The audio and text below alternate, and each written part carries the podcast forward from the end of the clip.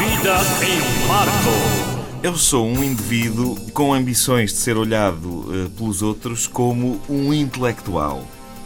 Não sou, aliás, eh, quem jogar comigo ao Trivial Pursuit irá constatar como tenho severas lacunas, eh, nomeadamente ao nível de saber as capitais do mundo.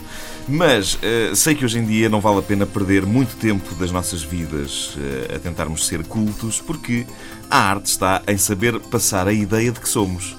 Ahm, e criando aí uma bonita ilusão. Eh, e foi por isso que este fim de semana fiz questão de me mostrar eh, às pessoas à porta daquela exposição que está em Lisboa sobre as grandes invenções de Leonardo da Vinci.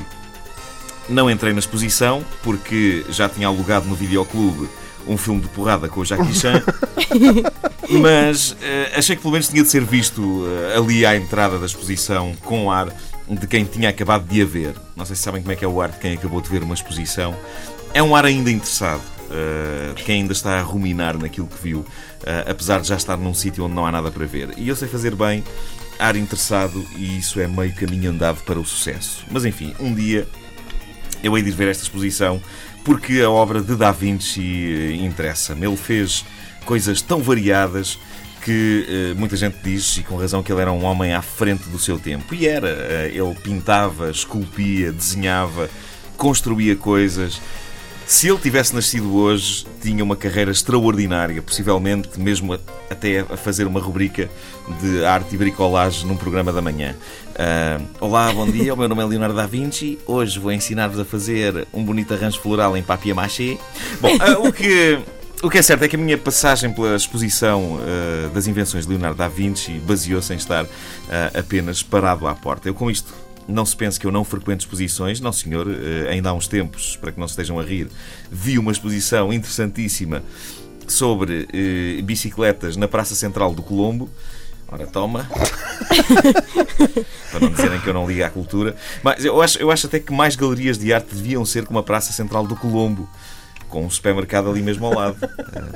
Eh, uma vez fui ao Museu de Arte Moderna da Gulbenkian, lembrei-me que precisava de papel higiênico, quis comprar, nada. Depois venham um bocado dizer que o Colombo é mau. Não, no Colombo eu vejo arte e faço as compras do mês.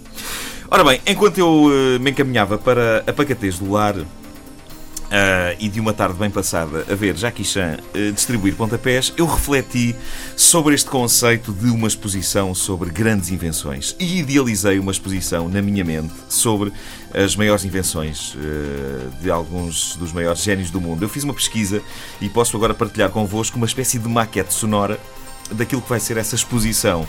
É uma exposição multimédia, as pessoas eh, passeiam-se por corredores eh, que mostram as invenções enquanto se ouve uma voz a explicar tudo. Eu acho que é absolutamente espetacular. Vou mostrar-vos, eh, imaginem-se a passear pelos corredores da minha grande, grande exposição sobre as maiores invenções dos grandes génios.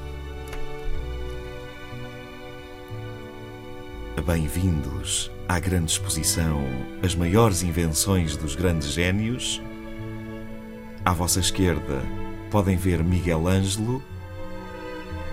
Miguel Ângelo inventou, uma tarde, que tinha uma intoxicação alimentar só para não ir pintar o teto da Capela Sistina. Viria a descobrir-se que era mentira quando, nesse mesmo dia, o artista foi visto num banco de jardim, aos beijos, com o indivíduo que lhe serviu de modelo para a famosa estátua de David. À vossa direita podem agora ver Benjamin Franklin. Benjamin Franklin foi o inventor do papagaio de papel e do para-raios. Inventou também que tinha um pênis de dimensões consideráveis. Mito que caiu a partir do dia em que uma mulher finalmente o viu todo nu foi aí que se inventou o famoso ditado que diz que o pênis de um homem é inversamente proporcional ao tamanho do seu para-raios.